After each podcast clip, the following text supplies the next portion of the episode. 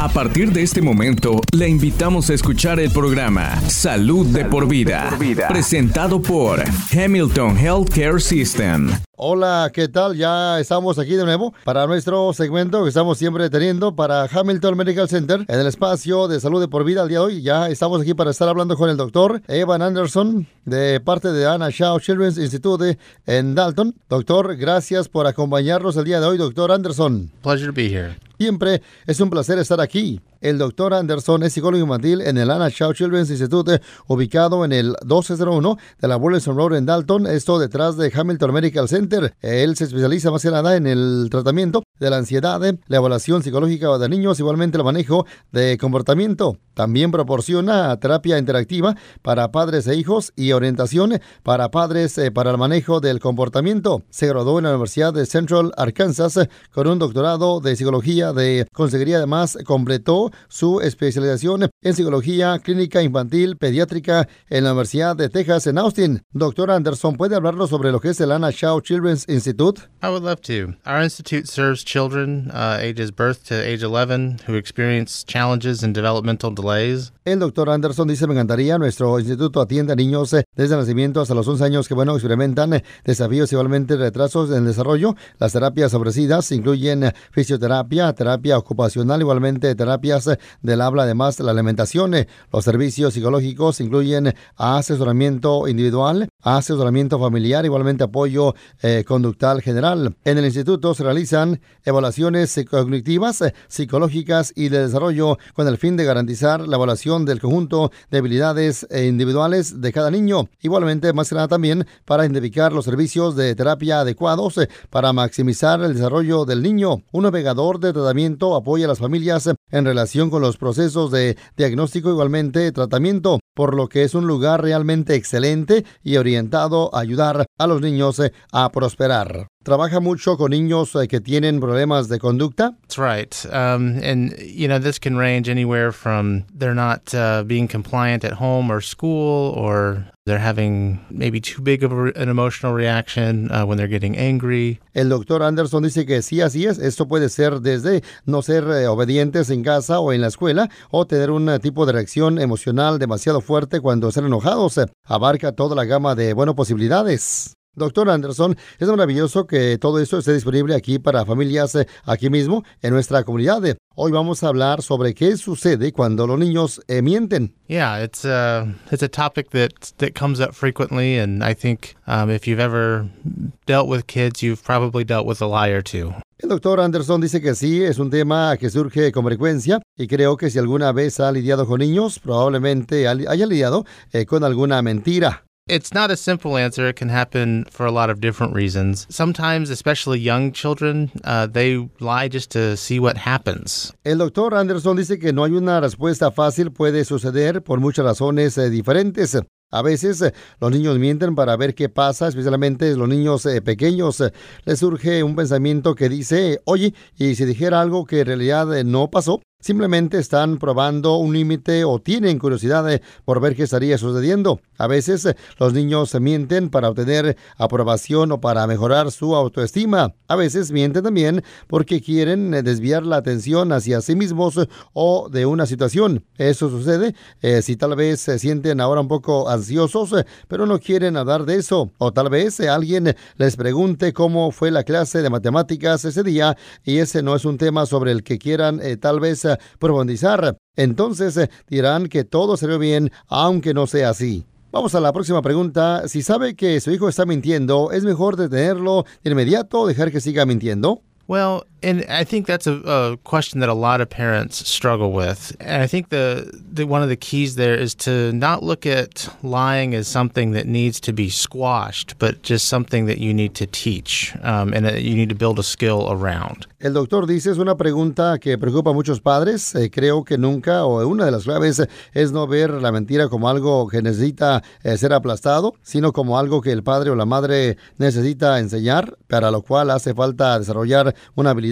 Como padres es probable que digamos pequeñas mentiras piadosas eh, para no ser groseros en público o para no herir sentimientos de alguien, pero hay casos de que, bueno, eso eh, se puede llevarse demasiado lejos y, bueno, en los que mentir es inmoral. Entonces, eh, una gran este, parte de enseñar a los niños eh, cómo no mentir es enseñarles eh, específicamente por qué y ser un maestro en lugar de un castigador cuando se trata de mentir. Creo que muchos padres miran la mentira y además se preguntan si es parte de un este cuadro psicológico más significativo. ¿Sus hijos van a ser sociópatas o son antisociables? ¿Van a ser criminales cuando crezcan? No creo que eso sea algo que, bueno, lo que tengamos que preocuparnos.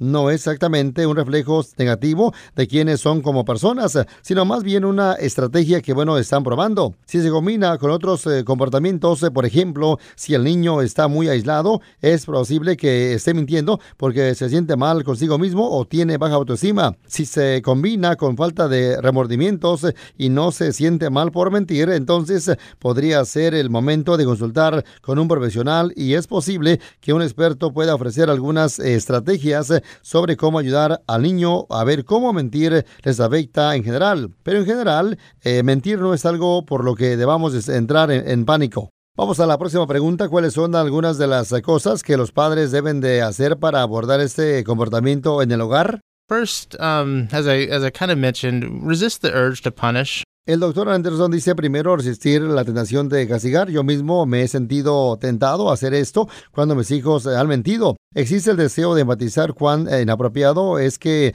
nos hayan mentido, pero se debe de resistir a eso porque los niños no le hablarán sobre cosas en el futuro si sienten que van a ser castigados por ello. Entonces, realmente necesitamos eh, mantener las líneas de comunicación abiertas igualmente eh, neutrales. Quiero ser claro cuando digo que no se debe de castigar una mentira. No estoy diciendo que permita que suceda porque es algo eh, muy diferente, ¿no? Queremos enfatizar que mentir no es apropiado pero muchas veces cuando elegimos eh, castigar, realmente deberíamos de educarlos eh, y enseñarles eh, por qué ese comportamiento no funcionaría dentro de una sociedad.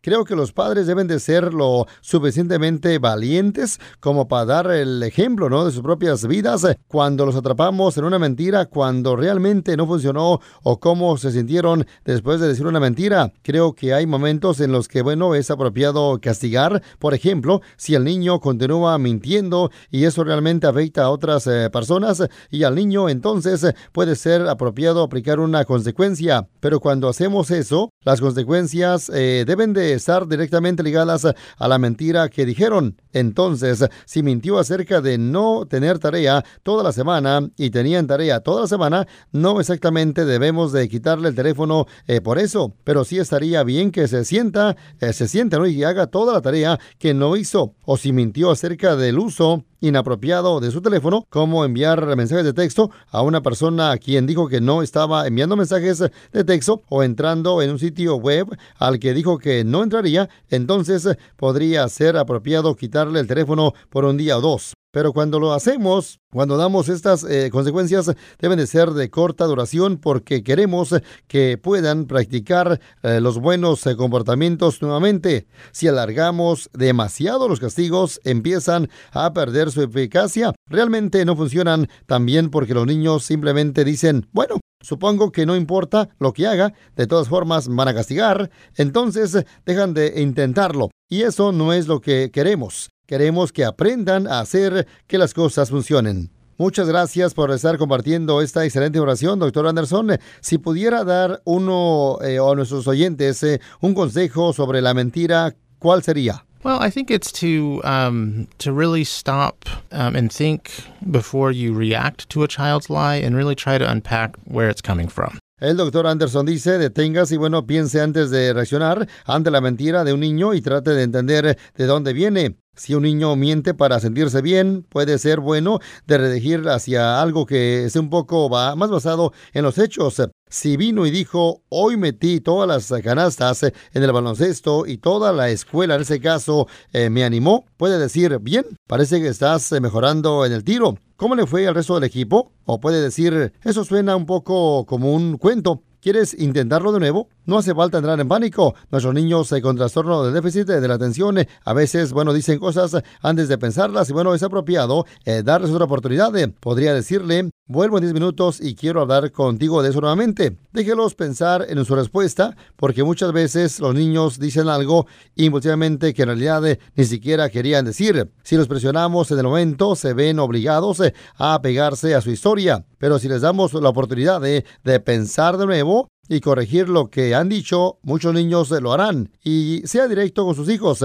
Creo que muchas veces como padres tratamos de tener trampas cuando sabemos que están mintiendo y tratamos de hacerles eh, tropezar, como si fuéramos un abogado o un policía tratando de hacer un arresto. En lugar de eso, podemos decir, me di cuenta de eso y sé que puede que no me guste tu respuesta, pero me gustaría que fueras sincero conmigo. Comience la discusión de esa manera y manténgase eh, abierto. Eso desalentará que mientan en el futuro. Muchas gracias por acompañarnos, doctor Anderson. Para obtener más información sobre, bueno, el Ana Shaw Children's Institute, llame al número 706-226-8900 o visite Hamilton Heal barra Children para pedir una cita en el instituto. Pídale una revisión al pediatra de su hijo. Este podcast de ninguna manera busca diagnosticar o tratar enfermedades o reemplazar la atención médica profesional. Consulte a su proveedor de atención médica si tiene un problema de salud. La versión en español es una traducción del original en inglés. En caso de discrepancia, prevalecerá el original en inglés.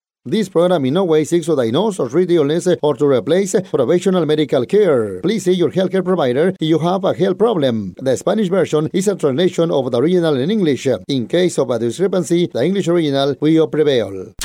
Gracias por sintonizar Salud de, por, vida, una presentación de Hamilton Healthcare System.